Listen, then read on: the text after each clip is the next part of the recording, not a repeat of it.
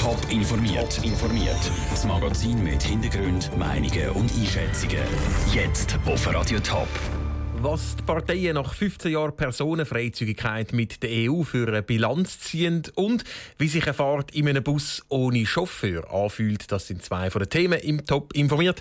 Im Studio ist Dave Burkhardt. Seit 15 Jahren ist das Personenfreizügigkeitsabkommen zwischen der Schweiz und der EU in Kraft. Das heisst, Personen aus der EU können in die Schweiz arbeiten und leben und umgekehrt. Aus wirtschaftlicher Sicht sei das Abkommen Erfolg, hat der Bund heute mitgeteilt. Politisch aber ist die Personenfreizügigkeit nach wie vor immer noch sehr umstritten. Peter Hanselmann.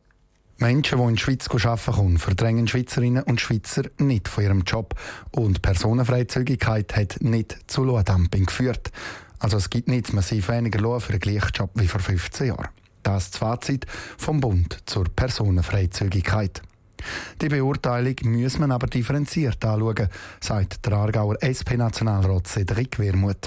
Die Personenfreizügigkeit sei ein Erfolg, aber man darf nicht darüber hinwegschauen, dass es tatsächlich Probleme gibt. Es kommt immer wieder zu Fällen, wo Arbeitgeber die Situation missbrauchen, wo man Leute so billig Löhne anstellt, wo die flankierenden Massnahmen nicht ganz ausreichen und das Parlament muss Schritt für Schritt die Realität anschauen, wie wir das jetzt zum Beispiel auch mit dem neuen Arbeitslosenvorrang machen. Auch wenn sie seit 15 Jahren in Kraft ist, muss an der Personenfreizügigkeit immer noch geschafft und geschrübelt werden. Das ist das Fazit vom Cedric Wermuth.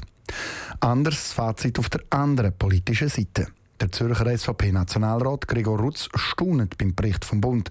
Für ihn ist klar, Personenfreizügigkeit ist kein Erfolg für die Schweiz. Ich meinte, es wäre gescheiter, man könnte die Zuwanderung wieder selber steuern. Die Leute, die man für die Wirtschaft braucht, die müssen wir können.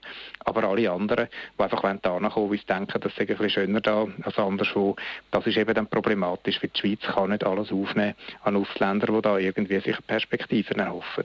Leute aufnehmen, die wir wirklich brauchen, also Fachkräfte, die wir zu wenig haben, die sollen schon kommen. Aber für das brauche es keine Personenfreizügigkeit. Das ist das Fazit von Gregor Rutz.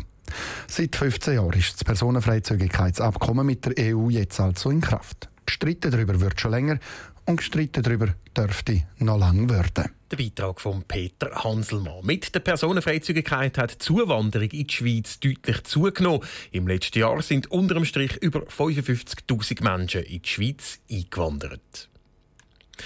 Schon über 30 Mal haben linke oder Mitte-Parteien einen Anlauf genommen, um im Bundeshaus einen Vaterschaftsurlaub durchzubringen. Klappt hat das allerdings bis jetzt noch nie. Das soll sich jetzt an der Urne ändern. Heute ist die Volksinitiative für einen bezahlten Vaterschaftsurlaub eingereicht worden. Aus Bern berichtet Matthias Strasser. Mit einem Kinderwagen Corso werden Kartonschachteln mit den Unterschriften Richtung Bundeshaus gestoßen.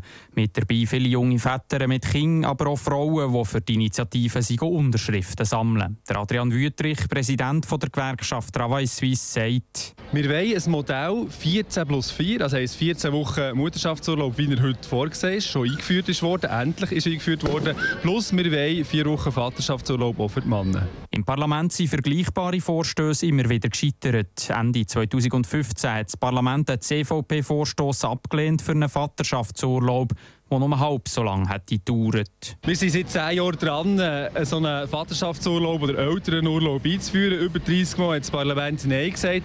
Die Gesellschaft hat sich weiterentwickelt. Wenn man auch in Europa schaut, haben alle EU-Länder einen gesetzlich geregelten Vaterschaftsurlaub. Und wenn es im Parlament nicht funktioniert, dann muss halt eine Volksinitiative her. Das Volk hat kräftig mitgezogen. Innerhalb einem Jahr sind 130.000 Unterschriften gesammelt worden. Das zeigt, dass die Gesellschaft den Vaterschaftsurlaub will, sagen die Initianten. Kritik gibt es vom Gewerbeverband. Der Direktor und FDP-Nationalrat Hans-Ulrich Bigler sagt, es ist ein unvernünftiger Ausbau der Sozialversicherungen. Einmal mehr initiiert von den Gewerkschaften, die das Gefühl haben, äh, wir haben hier ein Füllhorn, das Geld ausschüttet. Der Vaterschaftsurlaub kostet 380 Millionen Franken im Jahr, schätzt der Bund.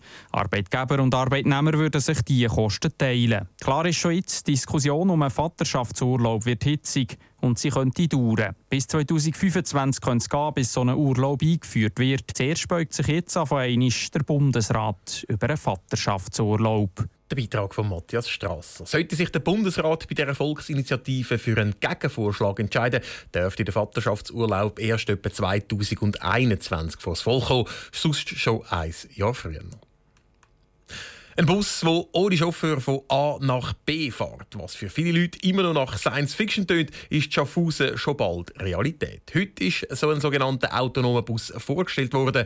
Der Noah Schäfer ist für uns mit auf Probefahrt. Es ist ungewohnt, in einen Bus einzusteigen, wo kein Chauffeur drin sitzt. Was man in Hollywood-Filmen sieht, könnte in Schaffhausen gleich Wirklichkeit sein. Die Fahrt ist langsam, aber doch angenehmer und flüssiger als denkt. Die Testfahrt heute soll aber nur der Anfang von etwas Größerem sein. Der Peter Schneck, CEO von der Entwicklerfirma Trapeze, hat genaue Vorstellungen, was dabei am Schluss rauskommen soll. Also was wir ganz bewusst nicht wollen, ist einfach nur ein autonomes Fahrzeug, was hin und her fährt und das war's. Wir wollen hier wirklich eine Branchenlösung für den öffentlichen Verkehr erschaffen und das bedeutet, wir werden weltweit erstmals eine Einbindung in ein sogenanntes ITCS-Leitsystem, also ein Leitsystem für den gesamten öffentlichen Verkehr vornehmen. Bis dahin gibt es aber noch viel Arbeit. Ein vollautonomes Fahrzeug bauen sei eine grosse Herausforderung, sagt Peter Schneck. Vor allem müsse nicht nur geschaut werden, dass es sicher fährt, sondern es kommen noch ganz andere Sachen dazu. Sie müssen mit all den Situationen umgehen, die heute der Mensch so nebenbei erledigt. Ich nehme mal als Beispiel, Sie liegen im Bus. Ich kann nicht unterscheiden, ob Sie schlafen oder ob Sie möglicherweise einen Herzinfarkt haben und muss eine Notsituation auslösen. Der Busfahrer, der kann sich heute umdrehen und geht nach hinten. Das müssen wir eben auch erst noch lernen und, und damit umgehen. Der Verkehrsbetrieb Schaffhausen beteiligt sich an dem Projekt. Sie sind stolz, Teil von dem Pilotprojekt zu sein. Der Bruno Schwager, Direktor von der Betrieb, will aber klarstellen, dass der Job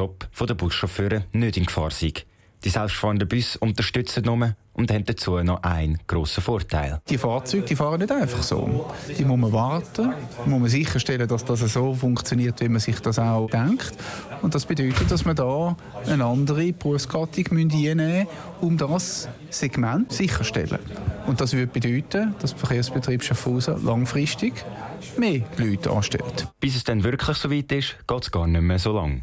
Der Bus soll nämlich noch dieses Jahr zu Neuhausen am Rheinfall auf der Straße zu sein. Dann fährt der Bus vom Zentrum von Neuhausen bis zum Rheinfall runter. Der Beitrag von Noah Schäfer. Bilder und ein Video von dieser Probefahrt gibt es auf toponline.ch. Wir schauen noch ganz schnell zum Tennis. Da ist nämlich der erste Rundenmatch von Roger Federer bereits fertig. Sein Gegner Alexander Dolgopolov aus der Ukraine muss im zweiten Satz aufgeben. Der Roger Federer also mit relativ wenig Aufwand bereits in der zweiten Runde. Top informiert, auch als Podcast. Mehr Informationen gibt's auf toponline.ch.